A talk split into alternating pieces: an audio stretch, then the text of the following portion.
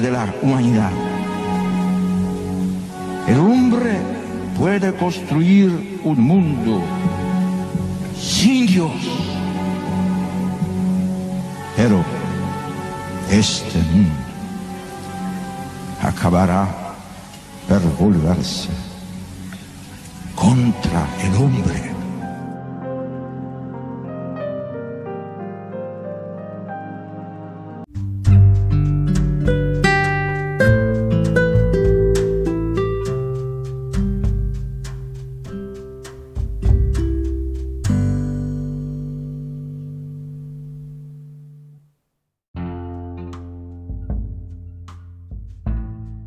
Você já percebeu atitudes que você talvez tenha relacionadas ao utilitarismo? Que tenha o seu fundamento em, em posturas, em atitudes utilitaristas?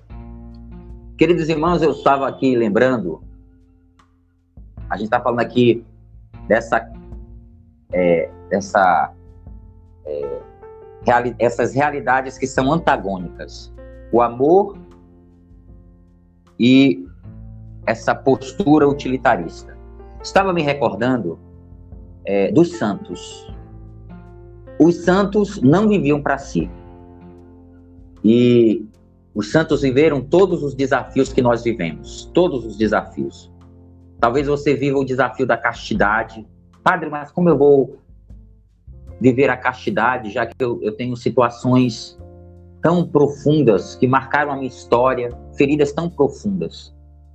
Meu irmão, você vai viver um processo de cura, um processo de, é, de redenção do corpo, como nós falamos na teologia do corpo, de reconstrução dos seus afetos, da sua sexualidade. Os santos viveram desafios. Teve santos que viveram desafios na castidade. Existiram diversas situações de espinhos na carne, São Paulo fala isso, que ele também trazia em si espinho na carne.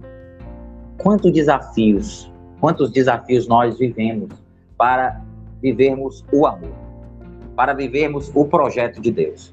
Mas eu digo para você que cada vez que a gente foi vivendo essa renúncia ao mundo que está presente em nós, a mentalidade do mundo que talvez esteja muito estruturada e a gente precisa demover do nosso coração retirar do nosso coração. Todas as vezes que a gente conseguir dar esse passo, é importante a gente reconhecer essa obra que vai acontecendo em nós, reconhecer esse, esse movimento da graça de conversão em nós. Tão interessante, a gente vê a vida dos santos, a vida de São Francisco de Assis, a vida de Madre Teresa de Calcutá, que amava o pobre não porque sentia é, as suas dores, mas porque sentia o impulso do Espírito, o, o impulso do Espírito, como um dia nós é, escutamos uma, um, relato sobre Madre Teresa de Calcutá e dizia que Madre Teresa de Calcutá um dia estava é, ali no seu trabalho junto aos pobres e um jornalista se aproximou, estava ali fazendo é, um, uma entrevista, né, fazendo uma, uma, uma matéria sobre o trabalho que ela é, estava desenvolvendo, e esse jornalista disse: Eu não faria o que a senhora faz por um milhão de dólares. Ele falou um valor que eu não me recordo agora, estou falando aqui de modo. É, é, estou fazendo aqui um paralelo do fato, né? E ela disse: Nem eu. Ele, ele dizia: Não faria por um milhão. E ela dizia: Nem eu. Ou seja, ela fa fazia aquele ato, ela tocava as feridas por amor, porque o Espírito movia o coração dela. Assim os santos. Assim Maximiliano Kolbe, que morreu no lugar de um pai de família. Assim o padre, é, recentemente agora, um padre da Itália, eu esqueci o nome dele, não sei se é Giuseppe, não recordo agora o nome desse padre, que ele é, pegou a Covid e doou o seu respirador para um jovem e veio, ele veio a falecer. Atos de amor. Isso é o que o Evangelho nos convida a vivermos. Ou seja, lançar mão, afastar do coração, melhor dizendo, afastar do coração aquilo que em nós quer sempre reter do outro ou extrair do outro e a gente está disposto a dar. Então, o amor que deve ser esse ato concreto em todas as situações da nossa vida. E continua a, é, o relato de amor do livro Amor e Responsabilidade. Diz assim: Ora, tudo que dá prazer e exclui o sofrimento é útil. Porque o prazer é o fator essencial da felicidade humana. Vejam o que as pessoas dizem, o que as pessoas pensam. Essa busca da satisfação pessoal, essa busca de, através de uma realidade, eu me gratificar, eu buscar a, a minha felicidade, eu me realizar. Essa a, é isso que está escrito na cartilha das pessoas que agem a partir do utilitarismo. Ser feliz segundo os princípios do utilitarismo significa levar uma vida agradável. Tudo que me agrada, somente o que me agrada. Somente o que me agrada. Tenho uma dificuldade com uma pessoa, já não quero mais conviver com ela, já não quero mais me relacionar com ela. O meu, aqui dá um exemplo da, da comunidade, né?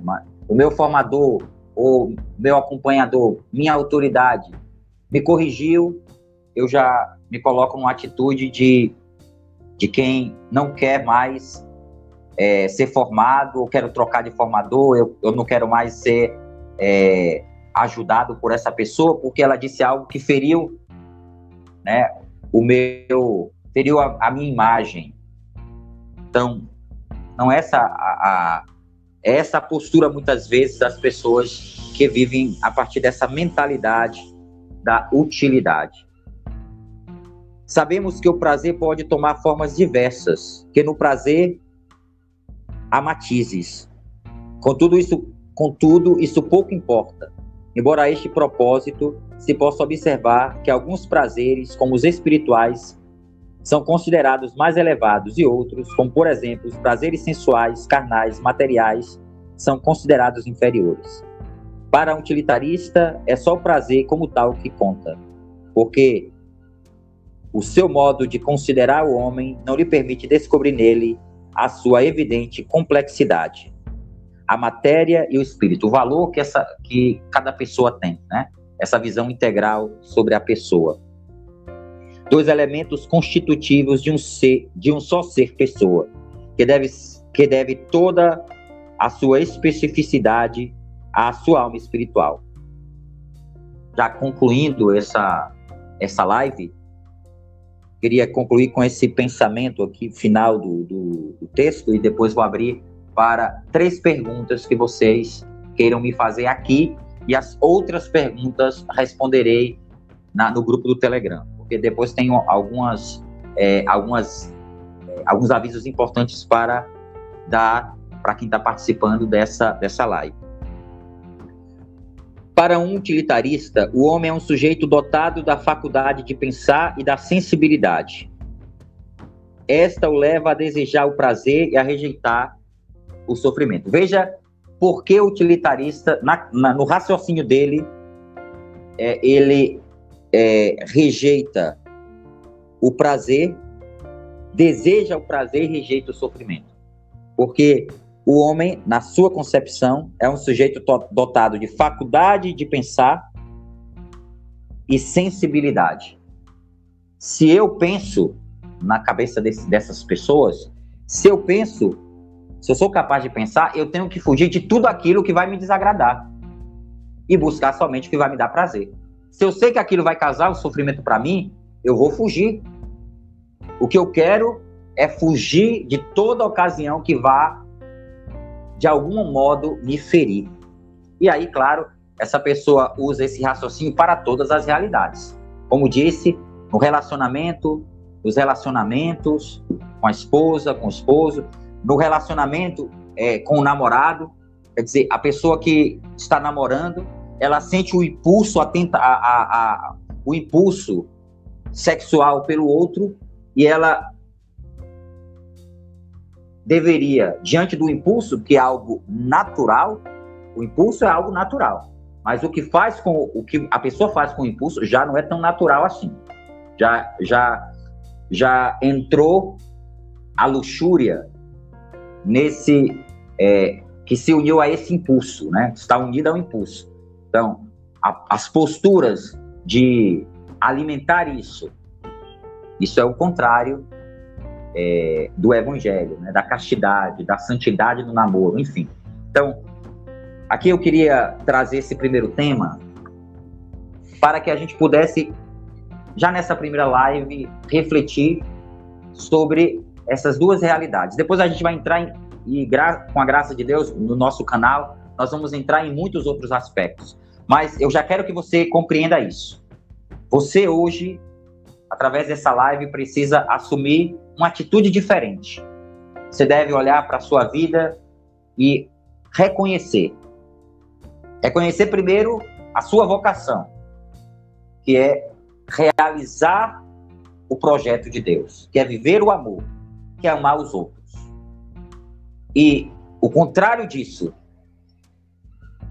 que a gente aqui está o tempo inteiro falando, essa mentalidade do mundo, essa mentalidade de, de fugir do sofrimento a qualquer custo, que é impossível nós fugirmos do sofrimento, né? Impossível você não passar por sofrimento. Nós estamos vivendo a pandemia e a pandemia, ninguém gostaria de viver a pandemia. Mas aí eu pergunto para você: você pode vivê-la diferente? Mesmo em, em um contexto de pandemia, com os com os desafios, com as dificuldades que a pandemia muitas vezes se apresenta para nós, nós podemos vivê-la de modo diferente. Nós podemos unir o nosso sofrimento ao sofrimento de Cristo. Nós podemos, mesmo no sofrimento, amar tantos que estão passando por sofrimentos maiores do que nós. Nós podemos partilhar os nossos bens. Tanta coisa nós podemos fazer. A pandemia, ela, ela pode ser um grande é, meio para Deus amadurecer no nosso coração a caridade, o amor. E assim a gente superar essa busca de sempre reter para nós mesmos, de usar o outro, de usar o outro como trampolim, nessa busca de muitas vezes fazer do outro apenas um objeto para a minha realização pessoal. Então agora vou é, abrir para três perguntas e a gente vai concluir aqui, darei os avisos, darei a bênção e a, a Luana, o pessoal aqui que está me ajudando, vai colocar, já vai colocar é, já no chat o modo como você pode entrar nos grupos, nesses grupos que nós estamos é, organizando. Enquanto estou falando aqui, você já pode colocar sua pergunta, tá certo? Já pode ir escrevendo a sua pergunta. Eu já estou aqui passando essa informação para você. Então, você pode é, eles vão colocar aí no chat é, os grupos do Telegram e você pode entrar no grupo a partir da sua realidade. Se você é jovem, tem, tem namorado, é o grupo dos jovens. É solteiro? Grupo dos jovens. Se você é casado ou noivo, o grupo, esse grupo específico, casado e noivos. Se você é de uma comunidade nova, se você é consagrado, se você é religioso, se você é padre, independente do que você seja, nesse sentido de consagração, de estilo de missionário, de vocação específica na igreja, você pode também é, se inscrever nesse grupo, nesse terceiro grupo. Então você pode é, entrar depois para não somente para, o, o, momento de perguntas e respostas, de partilha, mas também para permanecer nesse grupo, que é um, esse é um grupo permanente, tá certo? A Ana Paula Pereira ela faz a seguinte pergunta: Como posso trilhar este caminho do amor, o sair de si? Olha, é uma pergunta muito importante, muito interessante, né? É, eu acredito que a primeira coisa é a nossa disposição, né? A gente precisa estar disposto a viver um caminho de renúncia a nós mesmos. Eu sei que não é fácil, porque nós muitas vezes é, trazemos, por causa do pecado, trazemos essa, essa, esse desejo de nos realizarmos, então buscar aquilo que nos realiza. Então é sempre esse embate que existe dentro de nós. Mas o primeiro passo é a sua disposição. Se você se dispõe, já é o primeiro passo. Se você deseja, você já está dando o primeiro passo. O segundo passo, que aqui eu poderia é, oferecer para você, que me vem agora como uma proposta para a tua vida, eu não sei até que ponto é, você foi ferida no aspecto, é, nesse aspecto, né? Então, ao meu ver, é, eu sempre comento sobre cursos de cura interior, porque muitas vezes a gente precisa de muita cura interior para vencermos as nossas feridas. Às vezes a gente traz feridas muito profundas que nos faz nos voltarmos para nós mesmos. Feridas nos relacionamentos ao longo da nossa história. Cada um de nós tem uma história. Então, as histórias que cada um de nós viveu, a ausência da, de, uma, de, uma, de uma referência masculina, feminina, várias realidades que nós vivemos, pode ter trazido para nós situações de um profundo, é, uma profunda carência do amor.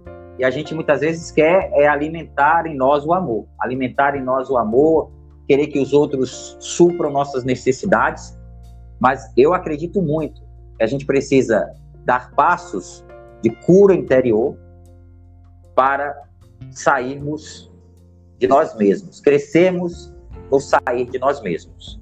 Então, ao meu ver, esses dois passos são muito importantes. Claro, alimentar o nosso coração com a palavra de Deus, com a oração. É na palavra de Deus que a gente vai aprendendo a viver a caridade. É a palavra de Deus que foi forjando os santos. Então, não tenho dúvida que é, é, um, é um caminho que nós podemos fazer, nos alimentando da palavra, dos sacramentos, a vida espiritual que transforma o nosso coração. Claro que aqui a gente não pode separar as duas coisas, né?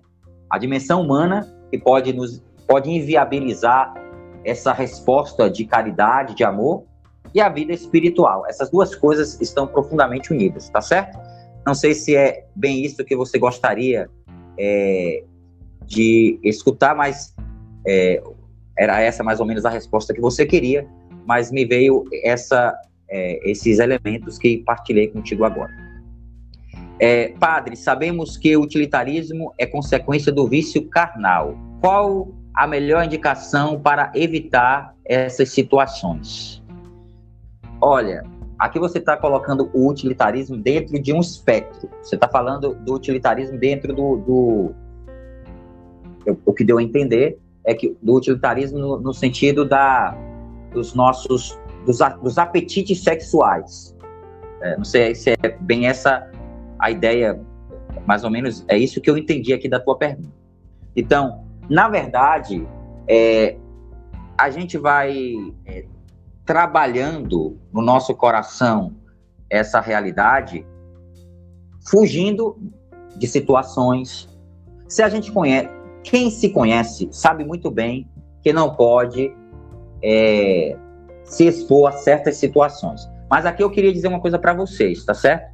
Eu não tenho dúvida que esse nosso aprofundamento sobre a teologia do corpo vai lançar muita luz sobre essa pergunta, sobre essa realidade nas nossas vidas. Porque a teologia do corpo é justamente essa descoberta é, do valor do meu corpo. Então, a teologia do corpo tem a ver com a pureza. Você falou do vício. Então, você consegue superar um vício através da virtude. Se o vício é um hábito que eu contraí, a virtude também tem a ver com hábito. Se eu começo a viver práticas virtuosas, a graça de Deus vai fazer com que essas práticas virtuosas venha a se tornar uma virtude na minha vida. a se estruturar como virtude na minha vida. Não estou falando aqui simplesmente de um ato, mas estou falando de é, atos que vão como que me educando, me disciplinando. Então, se eu caminhei para o vício, agora está na hora de eu sair do vício e ir para a virtude. E esse, essa, essa saída do vício para a virtude é uma graça que Deus realiza em nós. Então, sem vida de oração é impossível. A teologia, teologia do corpo vai nos ajudar por quê? Porque a do corpo, um conceito. Falamos muito sobre isso no, nos módulos. O conce, um outro conceito de teologia do corpo é a, é, é, é, a teologia do corpo é entendida como pedagogia do corpo. Então, a pedagogia do corpo é o quê? É um processo que eu vou me disciplinando. O pedagogo não é aquele que ensina. Então, a pedagogia é um processo de educação sexual. Né? Então, aqui eu acredito que seja. Tá. Então, é um processo mesmo que a gente vive de, de conversão. Nós estamos nos convertendo. E aqui eu quero dizer uma coisa para você: conversão é justamente mudança de mentalidade. Quando a gente fala de conversão, a gente está falando de uma realidade que acontece de modo instantâneo. E esse é o grande erro nosso. A gente às vezes achar, a gente teve uma forte experiência de Deus e Deus começou a trabalhar a castidade. Me fez compreender que muitas vezes eu vivi uma vida desregrada, uma vida no pecado. Me, me, me faz compreender que eu preciso mudar. Só que eu preciso também combater o bom combate. Eu preciso viver esse processo de conversão. Aí entra os diversos aspectos que eu já tinha citado, inclusive a própria cura interior. Muita gente vai precisar de cura interior. Né? A cura interior é necessária para esse processo de, de transformação. Então, acredito que um passo importante para a gente poder vencer o vício carnal, né, para vencer o utilitarismo, é a gente se colocar nesse movimento de, de, de sair das realidades de mundo, de pecado, fugir das situações. Não pode alguém que quer fugir é, de um namoro desvirtuado estar vivendo situações que vão colocar em risco o seu namoro. Né? Então, eu acredito que a gente precisa realmente combater o bom combate. E como é bom a gente saber que a gente é vaso de argila, porque quando a gente reconhece que é vaso de argila, a gente sabe muito bem quais são as atitudes que nós precisamos ter última pergunta é, aqui é a pergunta da. Eu vou ler essa pergunta. Tem uma outra sobre utilitarismo, mas eu vou depois comentar no grupo é, do Telegram, tá certo? A Brenda pergunta o seguinte: Nesse tempo de pandemia, muitos jovens procuram relacionamentos de amizades virtuais. É pecado amar virtualmente? Olha, é, Brenda, você está usando o termo amar. A, amar nunca é pecado. Amar não é pecado. Agora, eu não sei o que você está chamando de amor. Aí entra justamente porque um utilitarista, quando ele usa uma pessoa, ele chama aquilo de amor também. Então, eu não sei se o que você está chamando de amar virtualmente seja usar o outro virtualmente. Entende? Usar o outro virtualmente, claro que é um grande pecado. Né? A gente poderia aqui dizer, ficar muitas vezes, às vezes é, pode acontecer de você é, pedir para alguém que mande uma foto, uma foto sua, nua, enfim, coisas é, é que ferem profundamente a dignidade do outro. Então, isso não é, isso é pecado sim, né? Agora, a amizade nas redes sociais não é de modo nenhum pecado. Pelo contrário, a gente pode crescer na amizade com as pessoas nas redes sociais. Eu, na verdade, tô, eu tô, na verdade, vivendo aqui com vocês uma amizade. Estou crescendo na amizade com vocês. Estou partilhando do meu coração com vocês. Estou construindo vocês. Isso é amizade nas redes sociais. Entende? Então, o, o que a gente precisa é, é, reconhecer, até porque nós não temos outra forma de nos relacionarmos. As redes sociais hoje, é um grande instrumento de nós crescermos nas nossas amizades, de alimentarmos as nossas amizades, de construirmos os outros, não há dúvida, tá certo? Então, é, eu dei esses dois tipos de resposta aqui para você. Se você está falando de amar no sentido de usar o outro, sim, é um grande pecado. Mas se você está falando de construir laços de amizade, laços sadios, laços, laços honestos, de modo nenhum.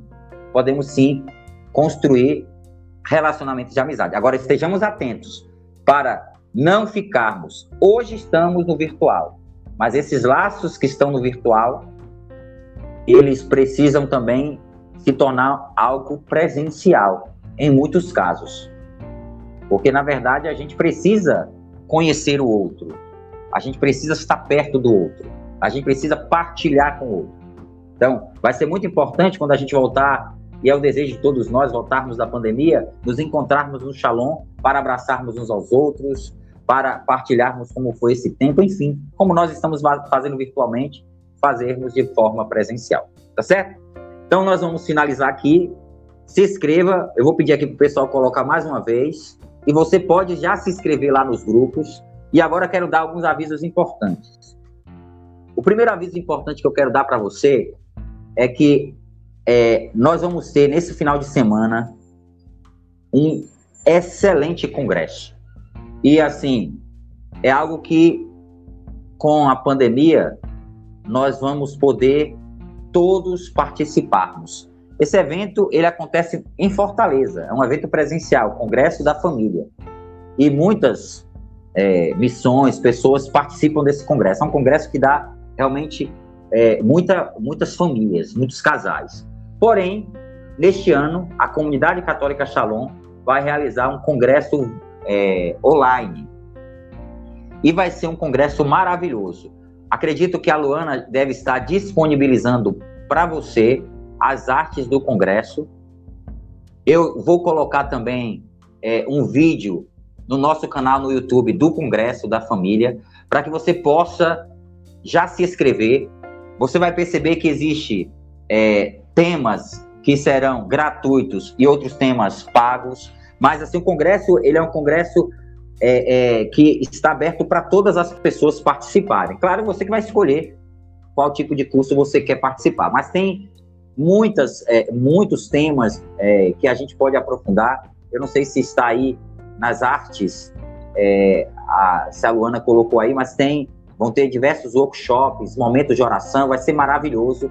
Tem é, presença de é, de membros é, do Vaticano que vão estar pregando também nesses, nesse congresso. Então, vai ser um evento maravilhoso, tá certo? Coloque na tua agenda, na tua, na tua agenda é, sexta, sábado e domingo, congresso da família. Já faça a sua inscrição, tá certo? Eu não sei é, dizer para você se vai fechar números de pessoas para os workshops. Então, é muito importante que a gente tome a iniciativa e já faça a nossa inscrição.